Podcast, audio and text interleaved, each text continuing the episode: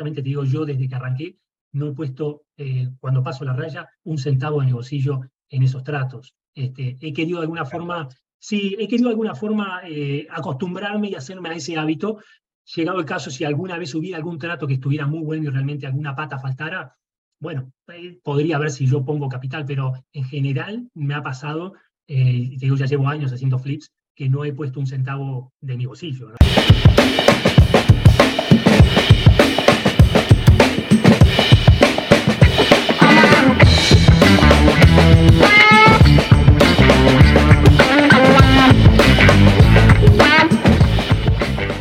Bueno, muchísimas gracias, Guillermo. Muchísimas gracias. Eh, bienvenidos al podcast de En la Cancha de Bienes Raíces de Salud, a Osvaldo Galarza, eh, cofundador de En la Cancha y host del podcast En la Cancha. Hoy tenemos un invitado muy especial. Eh, que nos viene a compartir eh, experiencias, nos viene a compartir su conocimiento eh, acerca de Fix and Flip. Yo sé que Guillermo, yo lo conozco, nos, tengo el honor, el placer de conocerlo por mucho tiempo, y yo sé que Guillermo hace, aplica muchísimas estrategias como construcción nueva, hace el, método CAR, Airbnb, pero hoy vamos a enfocarnos un poquito más en Fix and Flip porque es un, un negocio bastante popular en el mundo de bienes raíces yo lo he hecho personalmente y, sé que no es eh, fácil, o sea, es, complicado. Si tú no eh, tienes el conocimiento adecuado, si no sabes controlar tus emociones, puedes cometer muchos errores y los errores eh, cuestan dinero en este negocio. Así es que vamos a estar aprendiendo de alguien que lo está poniendo en práctica siempre. Pero Guillermo, muchísimas gracias. Primeramente, preséntate, Guillermo. ¿Quién es Guillermo López? ¿De dónde vienes? ¿En dónde vives? cuéntanos un poquito de ti, por favor. Bueno, sí, eh, primero y principal, agradecerte a ti, Oswaldo, por darnos una vez más la oportunidad, la posibilidad de compartir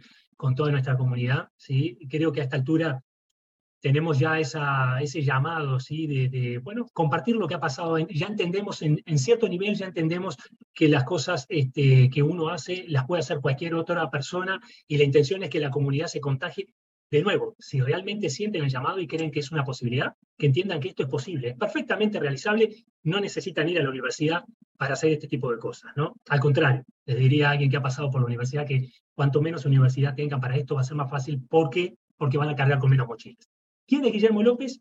Bueno, soy un inversionista en bienes raíces a tiempo completo actualmente, ya desde hace dos o tres años.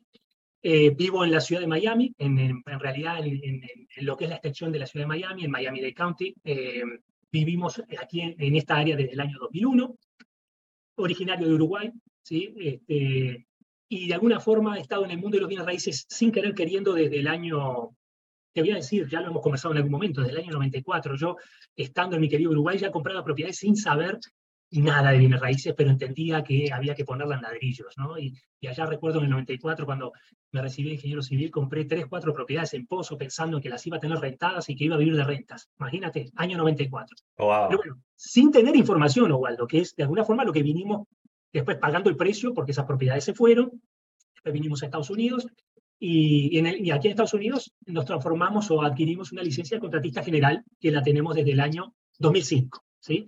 Y ya en aquella época empezamos a tener contacto con inversionistas y trabajábamos para inversionistas en aquel momento. Y no, todavía no nos había caído la ficha de que nosotros podíamos ser inversionistas, estábamos del otro lado. Y bueno, como dices tú, después un poco con el correr de los años y de cosas que ocurrieron, este, en, algún momento, ahí finales de, después del 2015-16, nos empezó a llegar la información esta que no estaba antes de, de, bienes raíces a través de las, de las redes, algo que antes no estaba desarrollado y ahí fue cuando realmente aterrizamos ya la parte que nos faltaba, que era todo el conocimiento, va el todo, gran parte del conocimiento, porque uno sigue adquiriendo información y conocimiento permanentemente, pero en aquel momento el ABC de los bienes raíces lo adquirimos como forma realmente de poder estar en, capacidad, en condición de poder ser o, transformarnos en eh, inversionistas bienes raíces, ¿no? Que no lo éramos.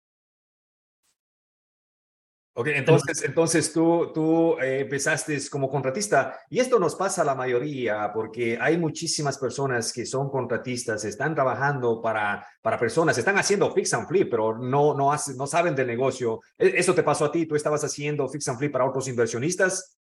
Sí, fix and flip y el método CAR. Hacíamos las dos cosas para inversionistas de Latinoamérica Este, y nosotros veíamos que, el, negocio retía, o sea, veíamos que seguían comprando propiedades y nosotros estábamos solo enfocados en el tema de ayudarlos con la parte de las reparaciones, ¿no? Permisos, hacer los trabajos. Y, bueno, en esas conversaciones que empezamos a tener con distintos inversionistas para los que trabajamos, empezamos a entender que en realidad el, gran nicho para nosotros, si bien estábamos desarrollando la parte de construcción, estaba en ser los inversionistas, ¿no? En, dominar esa parte y empezar a tener control.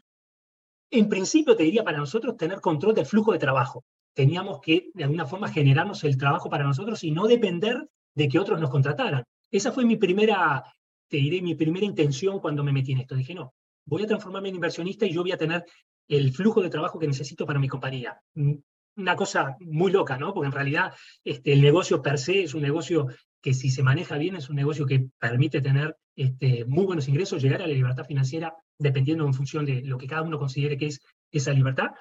Pero, pero para nosotros era darle trabajo a nuestra compañía y tener a nuestra gente ocupada inicialmente. Y después, bueno, ya nos dimos cuenta que en realidad la ecuación era al revés era, este, en realidad... Estabas al otro lado de la ecuación. Exacto, nos pasamos para el otro lado del signo igual. ¿Cuándo pasó? Y esto, y esto me encanta porque sabes que en este mismo momento hay muchísimas personas que están en el mismo eh, eh, eh, digamos, en el, en el, mismo lugar que tú estabas hace, hace muchos años. Estabas trabajando de contratista, estabas trabajando para otros inversionistas y a lo mejor ya tienen información, dicen, me han dicho por allí que este negocio es bueno, pero no saben cómo empezar, no saben cuándo dar ese paso. ¿Cuándo es que tú o cuánto tiempo o cuándo tú decidiste y dijiste, ok, tengo que dar este paso a ser inversionista? ¿Qué te tomó y cuánto tiempo te tomó? Bueno, como todo el mundo, siempre hay un detonante, ¿no? En mi caso, eh, ya teníamos cierta información teórica de cómo funcionaba, eh, el tener capital o la búsqueda de capital, el levantar capital. Y, en nuestro caso ocurrió porque un par de inversionistas este, en realidad nos plantearon que tenían cierto capital para invertir. Y ahí fue cuando dijimos, esta oportunidad no, puede dejar, no la podemos dejar pasar. Y ahí empezamos en una búsqueda, te diré, bastante obsesiva, porque en los primeros meses eh, llegamos, en esos primeros meses metimos, creo que en el primer mes, tres contratos en el mismo mes. Una cosa un poco rara, eh, rara para lo que era nuestra, nuestro, nuestro hábito, ¿no? Y, y es básicamente que hicimos ese cambio mental, dijimos, ok, tenemos gente con capital, se nos liberó, digamos, algún, alguna conversación que muchos tenemos sobre justamente dónde va a estar el capital. Esas conversaciones existen para todos los inversionistas cuando arrancan, ¿no? El tema es cómo uno supera esa ola y si la supera, realmente entra en el juego. Si no la supera, se queda ahí en la banca esperando a que, no sé, que se alineen los planetas y la luna y todo como para poder empezar. Y nunca va a ocurrir eso. Nunca se alinean. nunca. No, y, Eso, y eso es importante porque bueno, obviamente da miedo este negocio y cualquier decisión que influya economía de, de nosotros y de nuestra familia, obviamente da miedo, pero tampoco podemos esperar que todo esté alineado, como tú dices, que todos los planetas estén alineados para nosotros empezar. Entonces, yo fui de la misma idea, yo me boté al agua de allí, empecé a nadar y luego a nadar más rápido y, y a darle más duro. Entonces, así es como funciona. Cuéntanos, Guillermo, ¿Cuál fue tu primer trato? Cuando tú empezaste, empezaste con Fix and Flip, un trato de Fix and Flip, ¿y cómo lo conseguiste? Bueno, en realidad el primer trato que conseguí no ocurrió nunca. Pusimos el contrato, teníamos todo y en la due diligence, lo increíble fue que a la semana ya estaban, por eso te dije, habíamos, teníamos tres contratos casi en el primer mes, pero el primero fue el más difícil, ese es ese romper, digamos, esa inercia. Teníamos un contrato, teníamos una casa, la empezamos a inspeccionar y ese primer trato encontramos que había un riesgo que no queríamos tomar de cosas, de permisos y de situaciones en una ciudad, la ciudad de Fort Lauderdale, bueno, todo lo que es el Tri-County aquí en la zona de Miami-Dade, Broward y Palm Beach, tenemos una cuestión bastante compleja con los permisos.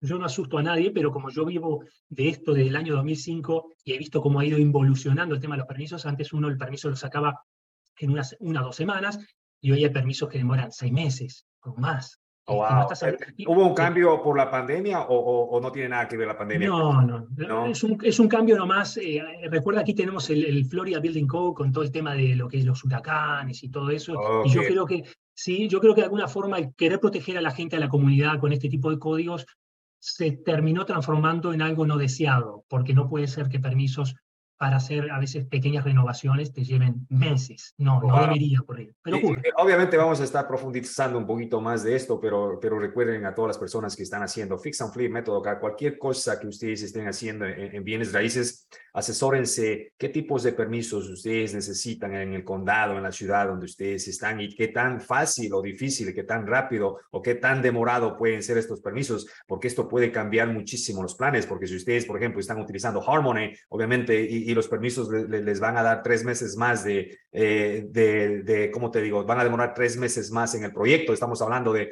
cuatro mil, cinco mil dólares más en intereses. Entonces es algo, algo muy, muy importante que tomar en cuenta. Entonces, sigue, sigue Guillermo, nos estás contando del... Ese primer trato, bueno, y, y a raíz un poco de eso, ya te digo un poco, el, el, tenía todavía más el contratista en mi cabeza que el inversionista.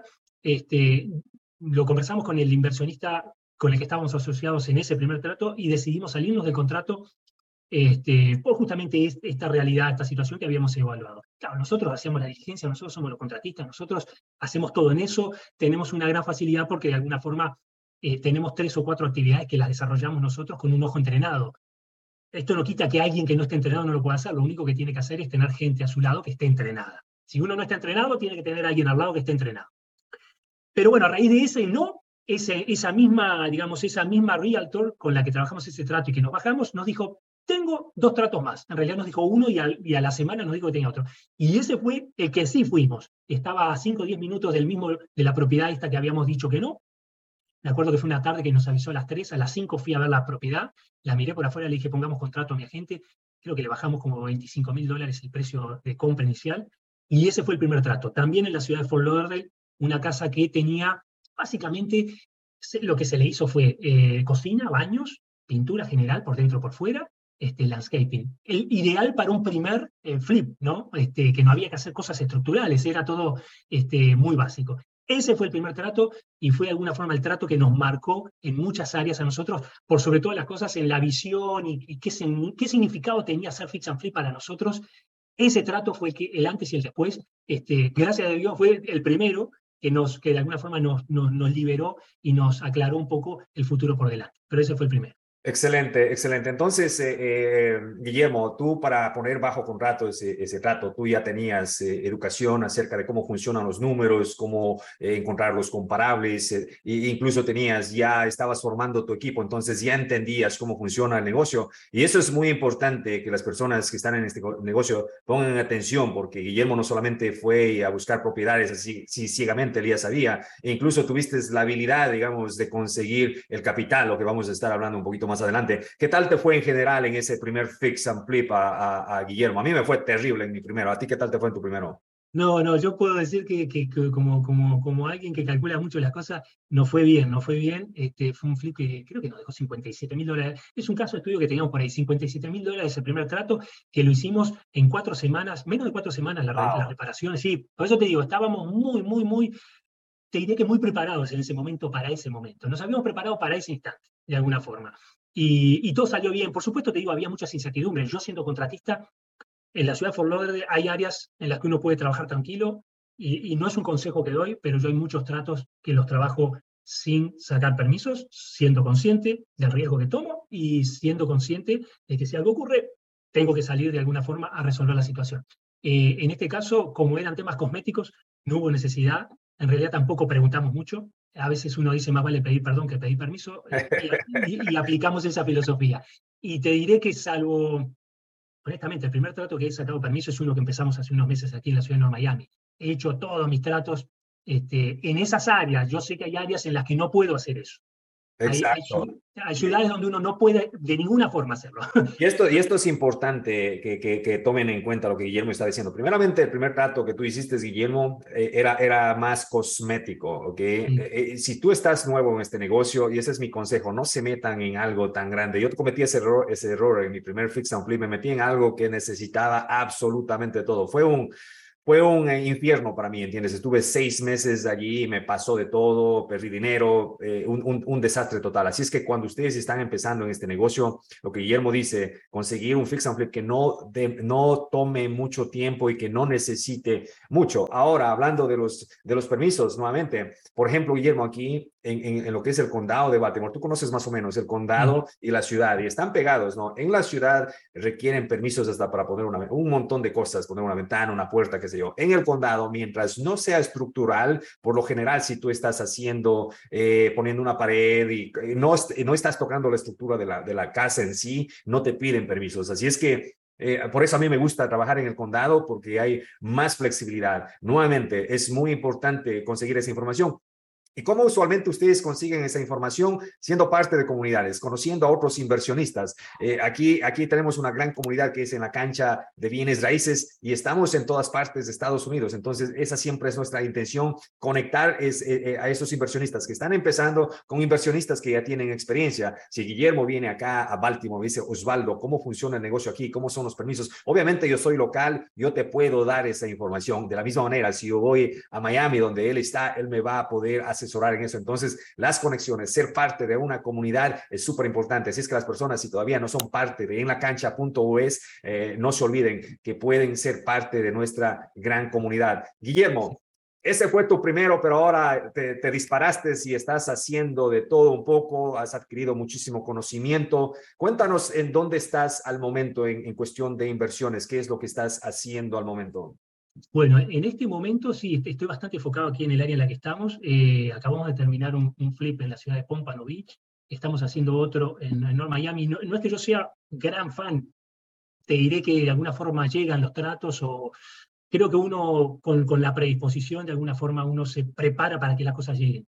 Estamos con, con, ese tipo de, Tenemos, hemos hecho mucho método CAR, tú sabes también, has estado en alguna de las casas que, hemos, que hemos hecho y que a la que le hemos aplicado Método CAR. Estamos también en nueva construcción, algo que de alguna forma, siendo llena de contratos, no podemos dejar de, de, hacer, o no deberíamos, en la medida de que uno pudiera, este, sabiendo que uno tiene la capacidad y tiene todo lo que necesita desde el punto de vista logística, ¿no?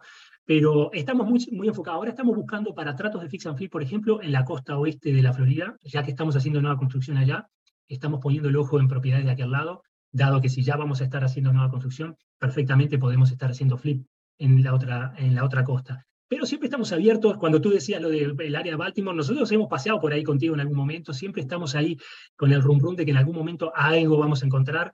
Eh, hemos amagado, no hemos terminado de aterrizar en el área ahí de, de Maryland, pero pronto, pronto, pronto va a pasar eso, sí. Guillermo, sí, tenemos que hacer otro podcast definitivamente contigo de nueva construcción. Ah, ¿Cómo te llegan? Hablemos, hablemos, porque las personas que están en el negocio, una de las eh, cuestiones que yo escucho siempre es no encuentro tratos, no encuentro tratos, está muy difícil, hay mucha competencia. Y tengo otras personas como tú y nosotros hacemos eh, eh, financiamiento, tenemos personas que siempre están consiguiendo tratos. ¿Cuál es la diferencia? ¿Cómo, ¿Cómo personas como tú que están en el negocio consiguen tratos y por qué otras personas crees que no están consiguiendo tratos? ¿A qué se debe esto? Bueno, vamos a la raíz de todo, como digamos como siempre al final del día, la estrategia de cómo conseguir este, el trato es justamente eso, es una estrategia y en realidad el porcentaje de incidencia es mucho menor. Acá yo creo que el tema es una cuestión de cómo uno se prepara mentalmente para este tema y cómo uno abandona o deja una antigua mentalidad de, escasez, de, sí, de eso, de escasez. Este, y sobre todo cómo nos subimos en ese barco o en ese bus de, la escasez. Eh, mucha gente repite eso y todos andamos repitiendo como loros de que no hay trato, no hay trato. Los tratos están ahí, es verdad, hay mucha más gente, tal vez yo creo, tengo la impresión de que eh, de tres años a esta parte hay mucha más gente metida, por lo menos de la comunidad nuestra, metida en este tema que antes no estaba. Pero eso no significa que no haya cientos de miles de propiedades ahí afuera sigan estando, simplemente que uno tenga que conectar con quien tenga que conectar y crear los canales que tenga que crear para que eh, esa noción o esa visión nublada de que, no, de que no hay oportunidades la cambiemos radicalmente por simplemente estar expectantes a dónde es que están las oportunidades, dónde las puedo buscar, qué tengo que hacer para que eso ocurra.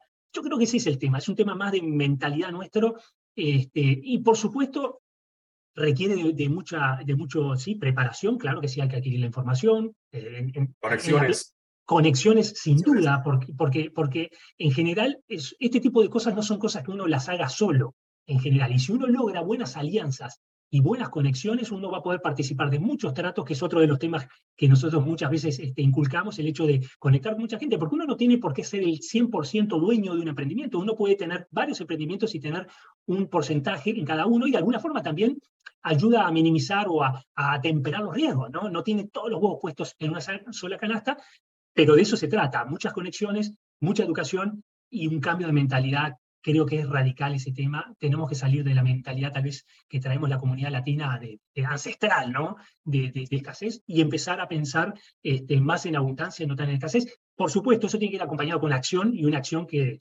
por ahí hablamos siempre de que sea masiva. Tienes una acción este, que realmente rompa, rompa este, la, inercia, porque vivimos una inercia de, estar expectantes a ver qué pasa. No, salgamos a buscarlo. Acá hay que salir a buscar las cosas. Excelente. No me encanta lo que mencionas, Guillermo, y, esto es, es verdad, yo lo veo siempre. Las personas que no encuentran deal, siempre tienen ya la mentalidad, como que aceptan que no hay, como que dicen no hay, si no hay, si tú ya te convences que no hay, ¿qué motivación vas a tener de salir a buscar, entiendes? Yo salgo a buscar porque ya visualizo que voy a comprar propiedades, ya visualizo que voy a tener 50, 100. Yo antes de tener una propiedad ya me visualizaba teniendo 10, 15 proyectos, ¿entiendes? Y eso me motivaba a salir. No tenía nada, no sabía si lo iba a encontrar, pero para mí era muy importante convencerme a mí mismo de que puedo hacer y de que lo voy a encontrar, ¿entiendes? Entonces yo creo que la mentalidad es fundamental. Y, a, veces, a veces tienes que hasta mentirte a ti mismo, Guillermo. Usa cualquier tipo de estrategia que aquí, a ti te funcione. Por ejemplo, si tú no eres eh, millonario y quieres ser millonario, miéntate a ti mismo. Yo quiero ser millonario, yo quiero hacer millones, yo quiero tener millones en bienes raíces. Y, y, obviamente después de un ratito la voz dice, hey, hey, hey, ¿de qué diablos estás hablando? ¿Entiendes? Estás aquí hablando, trabajando de bartender, haciendo 100 dólares a, la noche. ¿De, de, qué hablas? ¿Entiendes? Eh, pero, pero sigue, sigue, convéncete. O sea, utiliza las estrategias que a ti te funcionen para que te convenzas a ti mismo pero quítate ese negativismo de que ya no hay, que ya no se puede. Me encanta ese tema, ese tema, Guillermo. Osvaldo, si, si de este podcast se llevan solo eso, creo que hemos cumplido este, con creces. Exacto. Ese es el gran cambio eh, como emprendedores. Estamos hablando hoy de Fix and Flip, pero hablemos de cualquier cosa, o digamos de lo que sea. Y si quieres, dentro de los bienes raíces. Pero el tema es ese, es romper con una mentalidad de escasez, una mentalidad de que tenemos que vivir de, un salario, de un trabajo de, 8 a 5, de lunes a sábado o de lunes a lunes. Este, eso, eso, esa mentira, alguien nos la, aprendimos de alguien, de, nuestra familia, de nuestra sociedad, de nuestro entorno.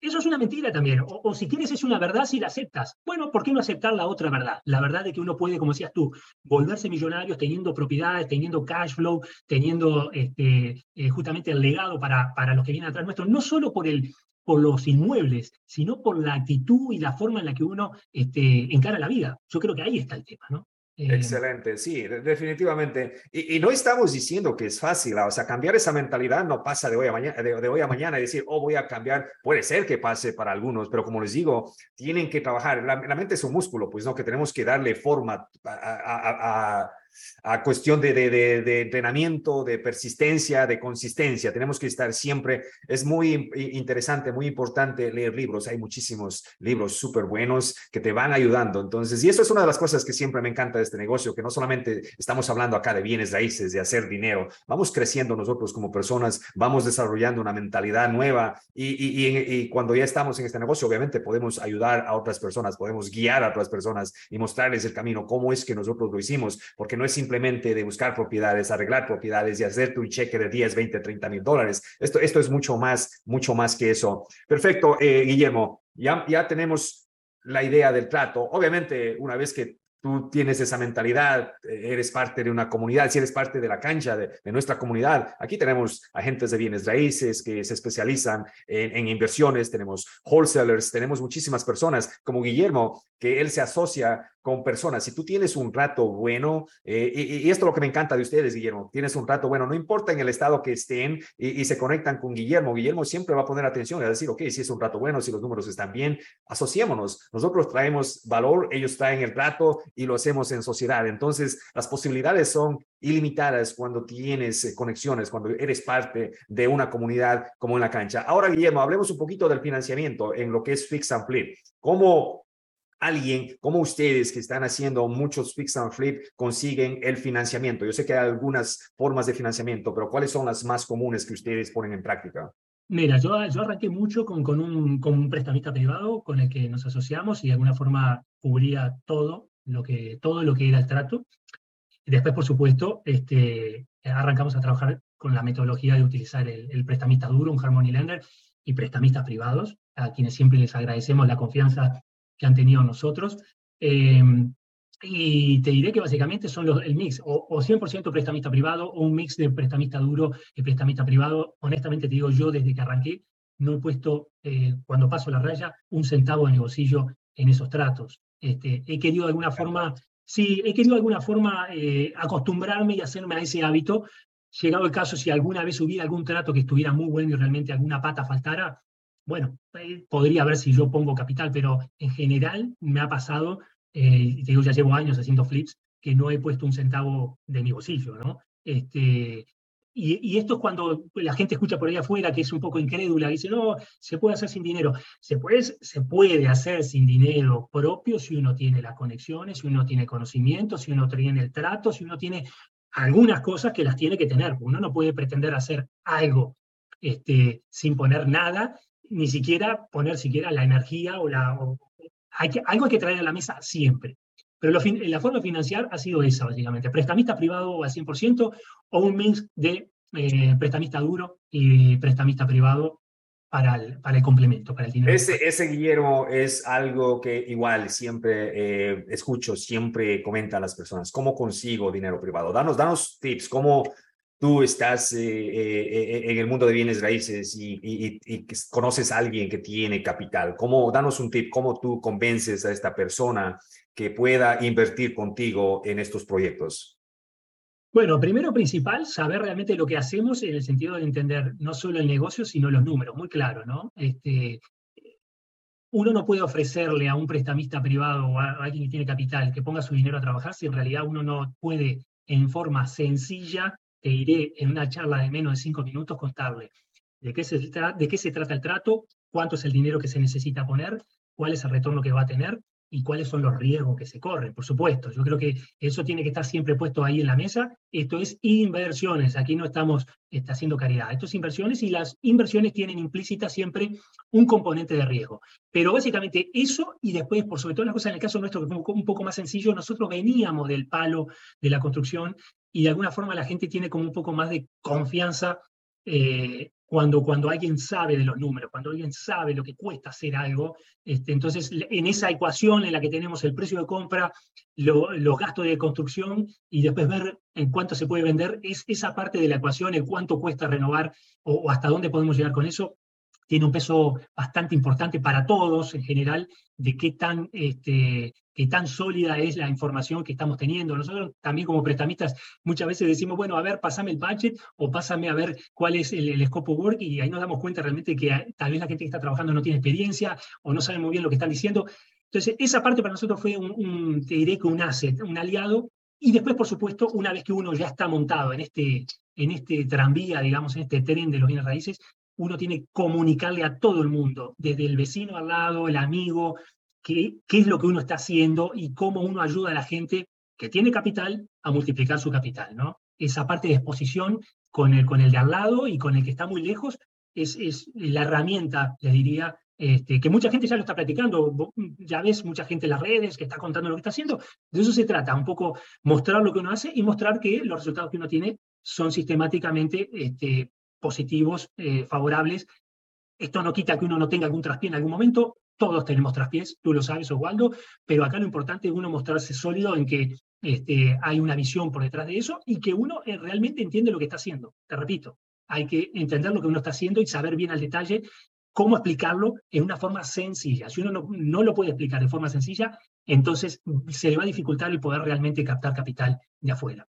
Ahora, eh, exposición tenemos que exponernos, tenemos que dejarle saber, tú dices, Guillermo, a toda la gente qué es lo que hacemos. Y esto me pasaba a mí al principio, yo como que andaba escondido, no, no, no me gustaba que la gente sepa qué es lo que hago. No sé por qué, tenía ese, ese, trauma, digamos, ¿entiendes? De que, que no quería que nadie sepa y no ponía fotos ni cuestiones así, pero luego aprendí eh, esto, que eh, exponerte, ¿entiendes? Y cuando empecé a poner fotos, empecé a decir que hago bienes raíces, tenía gente conocida que me decía, eh, Osvaldo, estás haciendo bienes raíces.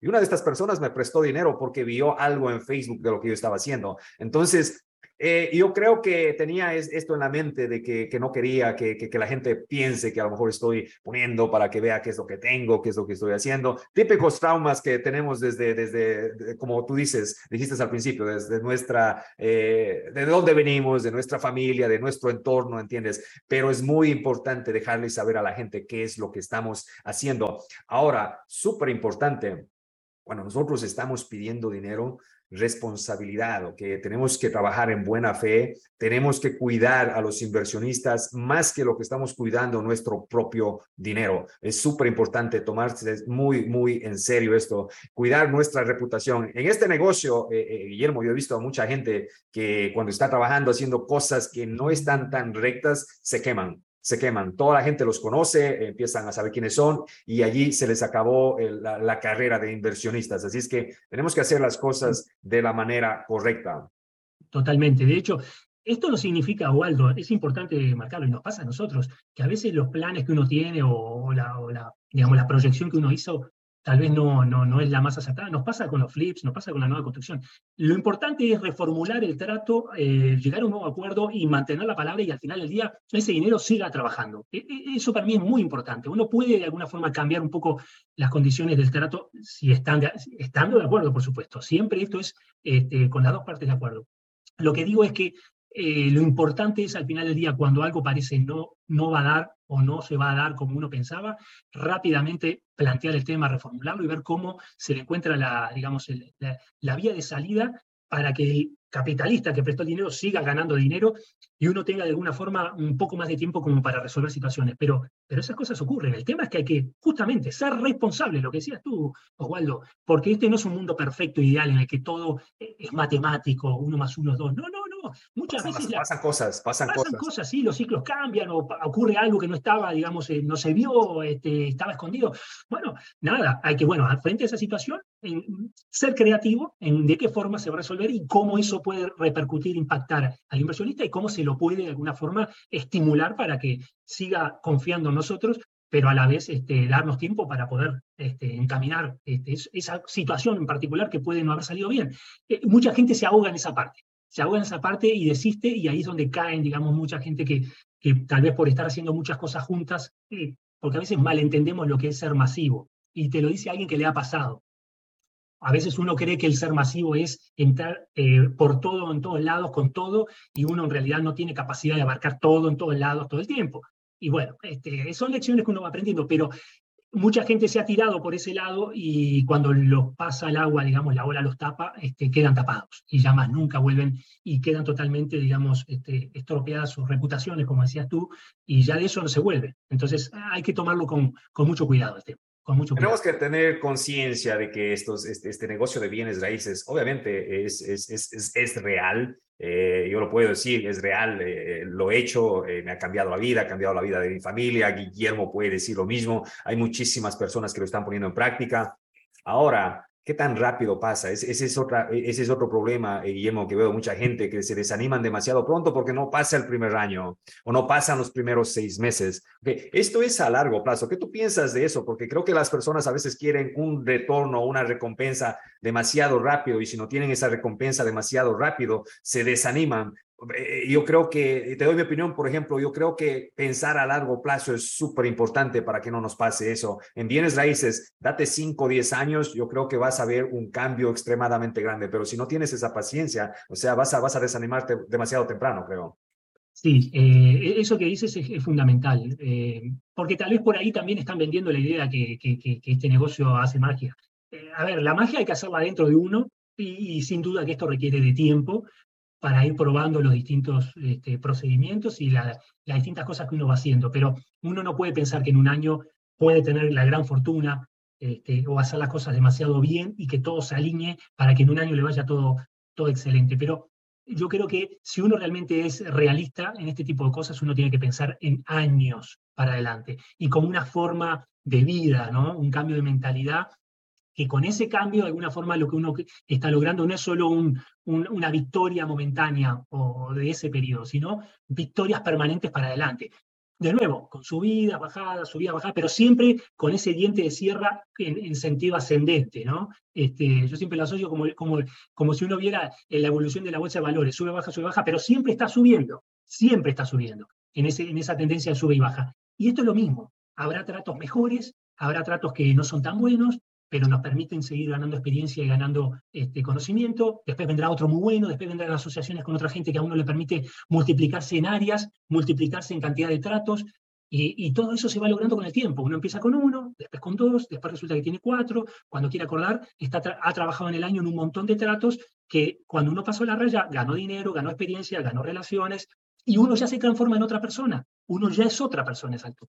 Y eso es lo mejor de todo, porque cuando uno ve que el tamaño de uno crece, es que los problemas que antes eran grandes empiezan a ser pequeños.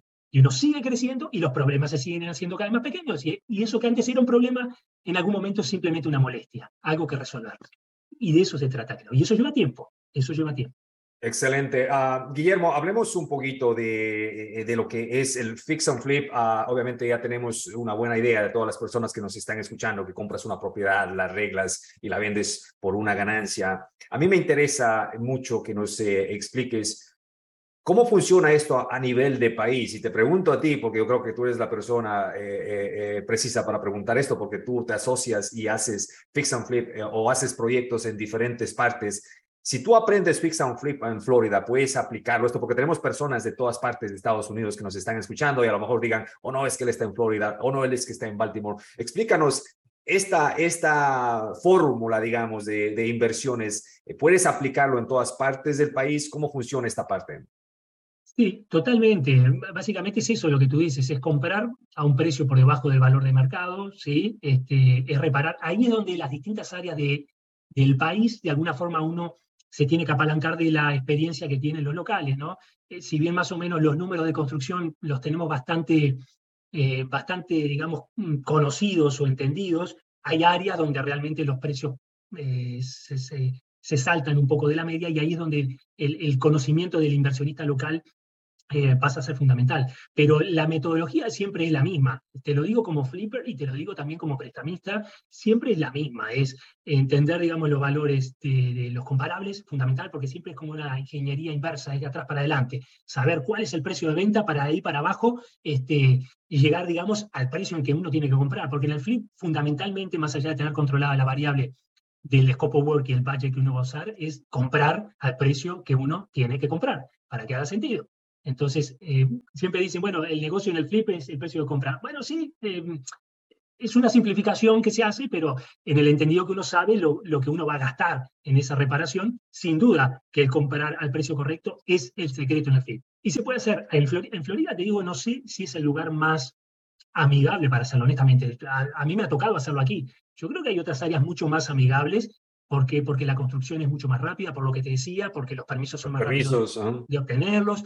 Yo estoy eh, evaluando en áreas como Alabama ahora, donde prácticamente casi no, no se sacan permisos para hacer reparaciones. Oh, y, sí, estoy, estoy, estoy empezando a indagar otros lugares, porque esto es como todo. Si uno se queda pensando que donde uno está es la panacea, ojo, esto no, no malentendamos. Para el que está empezando, tiene que empezar donde está y tiene que hacerse, digamos, un gran conocedor del área en la que está, porque si uno es nuevo y no tiene experiencia, no tiene conocimiento, ¿por qué se va a ir a, miles de millas o a cientos de millas donde uno está para hacer algo que uno en realidad lo puede hacer donde está? Empiecen donde están, busquen donde están y, no hagan caso a la gente que dice que donde uno está no hay tratos. No, en realidad siempre hay tratos. El tema es que uno tiene que salir de su área familiar de confort y empezar a hacer cosas que no eh, tal vez está acostumbrado a hacer para realmente encontrar esos tratos, ¿no?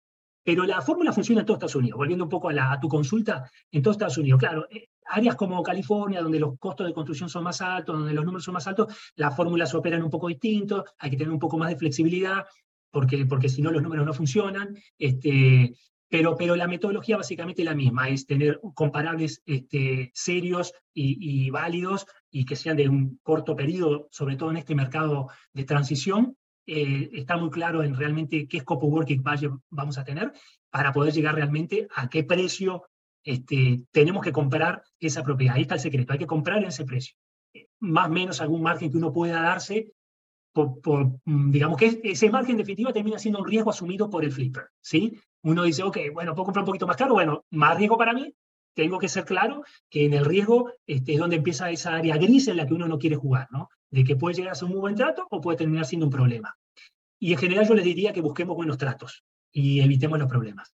Ya, no, eso es excelente. Mira, y al principio, Guillermo, mencionabas algo súper importante donde decías tú que no necesitas una educación, no necesitas una educación como ir a la universidad para aprender bienes raíces. Esto es bastante, no es fácil, pero es bastante simple aprenderlo. ¿ok? Entonces, eh, es, y, y, la segunda parte, ahora, no necesitas una eh, educación extensiva y puedes aplicarlo en cualquier parte del país. Entonces, eh, por eso, por eso Bienes Raíces es súper poderoso, porque ustedes pueden aprender ahora de Guillermo. Es más, Guillermo, estamos, estamos preparando una, una, una, una clase eh, que se viene el primero de octubre eh, con Guillermo, con Josué, Cristian, mi persona, Erika, Matías, donde ustedes pueden aprender de las diferentes estrategias. Es que las personas que están interesadas pueden conectarse directamente con nosotros. pero esto es lo hermoso de Bienes Raíces, que pueden aprender de personas que están aplicando el, el negocio en cualquier parte y ustedes pueden ir y aplicarlo en ciertos casos con una pequeña modificación, obviamente, pero pueden aplicarlo donde ustedes están. Guillermo,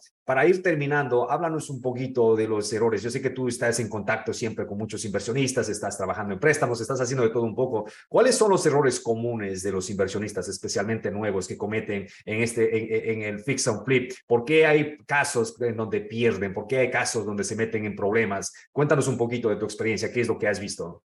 Sí, eh, y te hablo, sí, también a veces de, la misma experiencia propia que hemos tenido, tratos que iban a ser, digamos, muy jugosos, terminaron siendo buenos tratos o tratos nomás.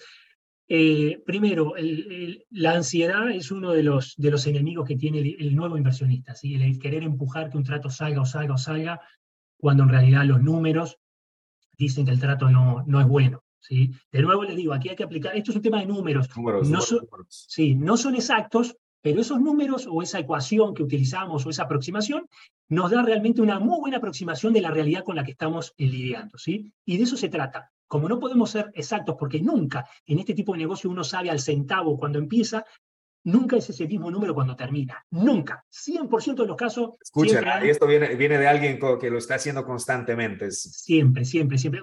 Y creo que eso yo lo sé desde, desde que hacemos construcción.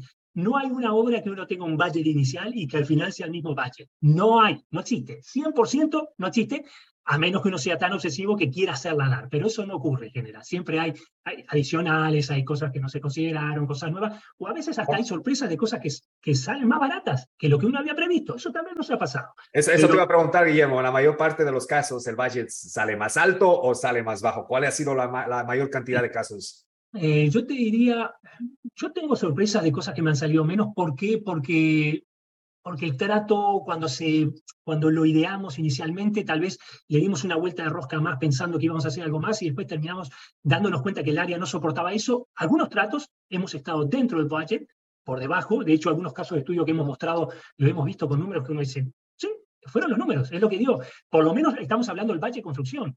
Eh, y después nos ha tocado otro que nos hemos ido 50, 60 mil dólares arriba del budget, este, porque bueno, porque, y honestamente, gracias a Dios eran tratos que tenían tanto margen que aún así este, fueron tratos que, que, las propiedades quedaron lindas y que, y que ganamos dinero, ¿no? Porque, porque uno este, no es que quiera hacer más, uno nunca debe hacer más de lo que debe hacer. Lo que pasa que el, el, entender realmente qué es lo que uno debe hacer, eso solo uno lo gana con experiencia, con conocimiento del área este, y con tiempo. Al final del día es, es sabiduría que es la experiencia en el correr del tiempo. Eh, ¿Qué es lo que ha pasado, Guillermo? ¿Qué es lo que ha pasado? Eh, me da curiosidad. Cuando te has ido por encima del budget, eh, bastante, digamos unos 40, 50 mil, ¿cuál fue el, error que tú identificaste ahí? Dijiste, voy a gastar 100 y terminé gastando 150. ¿Qué es lo que falló allí de, de, la parte de ustedes para que cuando las personas, obviamente, que estén haciendo fix and flip, a lo mejor no cometan esos, esos errores o, o si no fue error, error ¿qué es lo que pasó? Cuéntanos. Mira, sí, en, en particular hay una que me acuerdo siempre, que creo que ese caso de estudio no, no, no, no, no lo levanté todavía. Algún día lo, lo, vamos a compartir. E, en ese caso en particular, habíamos considerado que el techo no se iba a hacer. Tenía un techo plano que se veía en buenas condiciones. Lo tuvimos que hacer todo. Fueron como 20 y pico mil dólares.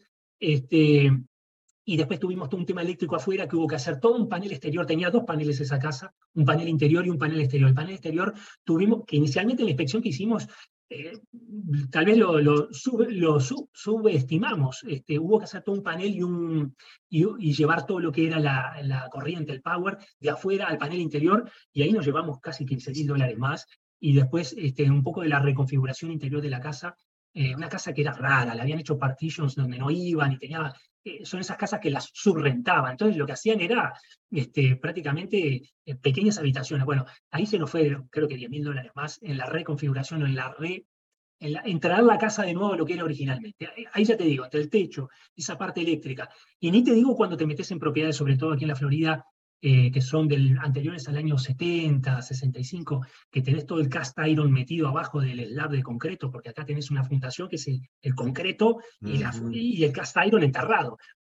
Y a veces, a mí me pasó en este flip que estamos haciendo ahora en North Miami, que es la primera vez que vamos a hacer todo el, todo el drenaje nuevo de la propiedad, pero todas las propiedades que hicimos nosotros eran casas que estaban en ese riesgo, en ese rango, con cast iron enterrado, y eran casas del año 70 y anteriores, ¿no?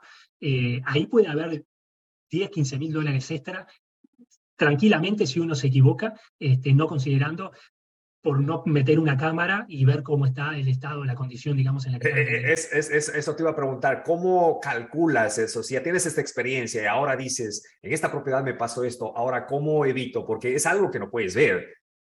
Tienes que contratar a alguien con una cámara, lo puedes hacer tú mismo. ¿Cómo tú evitas que esto te pase nuevamente?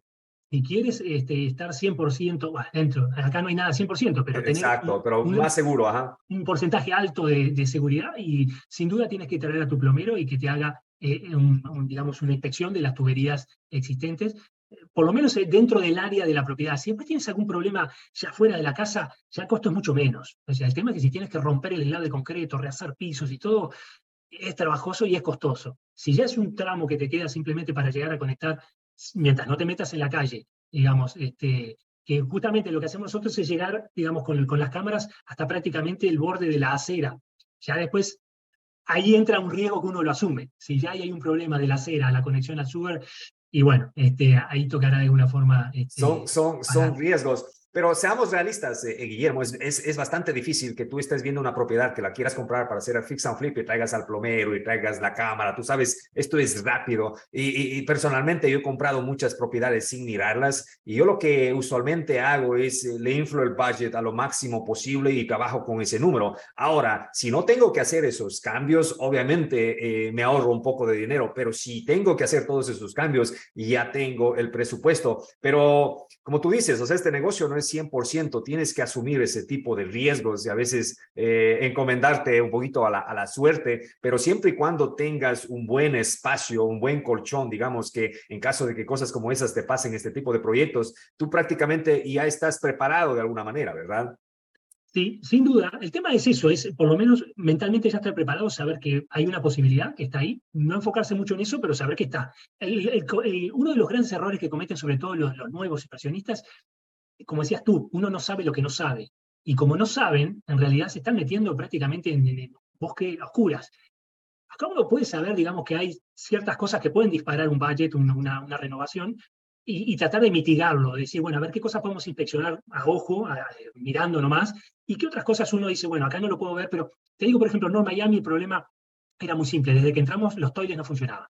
O sea que si los toiles no estaban funcionando, ya teníamos algún problema ahí seguro de drenaje, de cañería, de castaño. O sea yo normalmente cuando entro a la casa lo que hago, lo primero flasheo, chequeo que el agua corra, todo, todo, digo, por lo menos me estoy asegurando de que hoy el agua está corriendo. Evidentemente, tratamos de pensar eh, con un cierto tiempo para adelante, pero no podemos tampoco pensar en esa casa de acá 20, 30 años. Es imposible. Habría, eh, si uno está pensando en renovar esa casa, pensando acá en una casa 20, 30, 40 años para adelante, la tendría que hacer de nuevo. Entonces, hay que tener, digamos, también un poco ese encuadre de qué es lo que estamos haciendo. Estamos acondicionando una casa, trayéndola a la actualidad, pero dentro de un budget que implica no hacer la casa de nuevo, sino renovarla.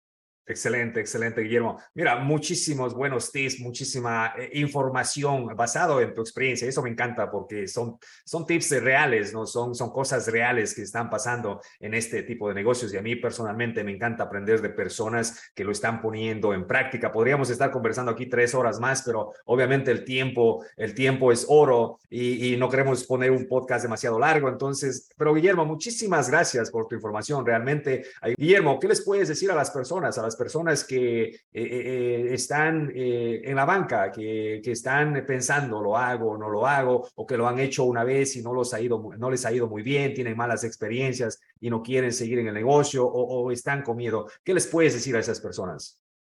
Bueno, digamos, tenemos un tiempo finito para, digamos, para disfrutar de este, de este lugar en el que estamos. Yo les diría, no pierdan el tiempo, ¿no? Hay que tomar acción.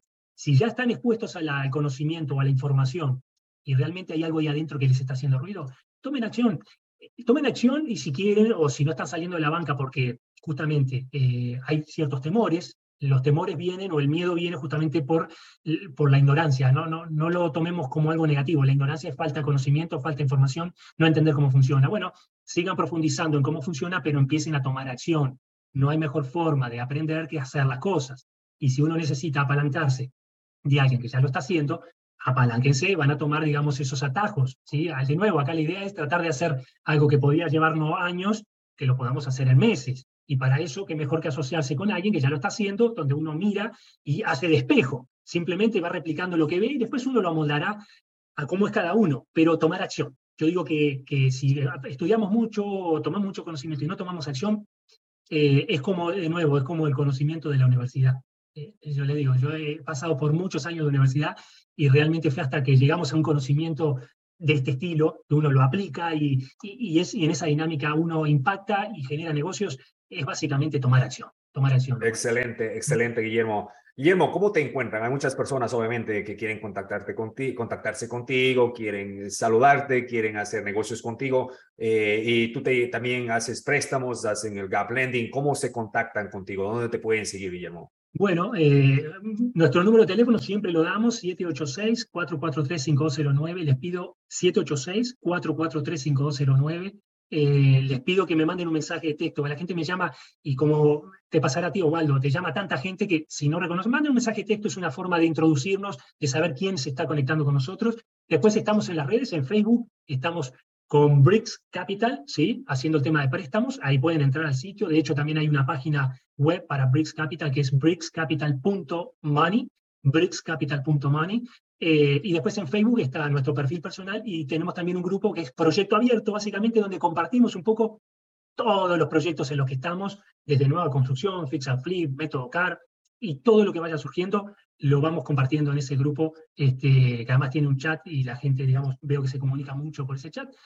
Pero bueno, por todos lados, eh, nos pueden contactar. Excelente. no, pues a las personas que, que desean contactarse con Guillermo, uh, ya les dio las, eh, la información. También, Guillermo, ustedes están en la cancha, obviamente, en la plataforma de la cancha, y ustedes pueden ir directamente al website, mirar los números de teléfono, toda la información de ellos. Esa es otra manera de, de conectarse. Eh, Guillermo, nuevamente, muchísimas gracias por tu tiempo, muchísimas gracias por compartir todos estos tips, todas estas experiencias. Uh, la gente se emociona mucho porque obviamente están aquí porque eh, quieren aprender el negocio de bienes raíces. Así es que nos vamos despidiendo. Muchísimas gracias a todas las personas que están eh, presentes en este momento, a las personas que escuchan este podcast. Si ustedes eh, ven valor en este podcast, no, no, no se olviden darle like a nuestros videos, seguirnos en nuestras redes sociales, suscribirse a nuestro canal. Así es que muchísimas gracias y que tengan un excelente, excelente día. Gracias.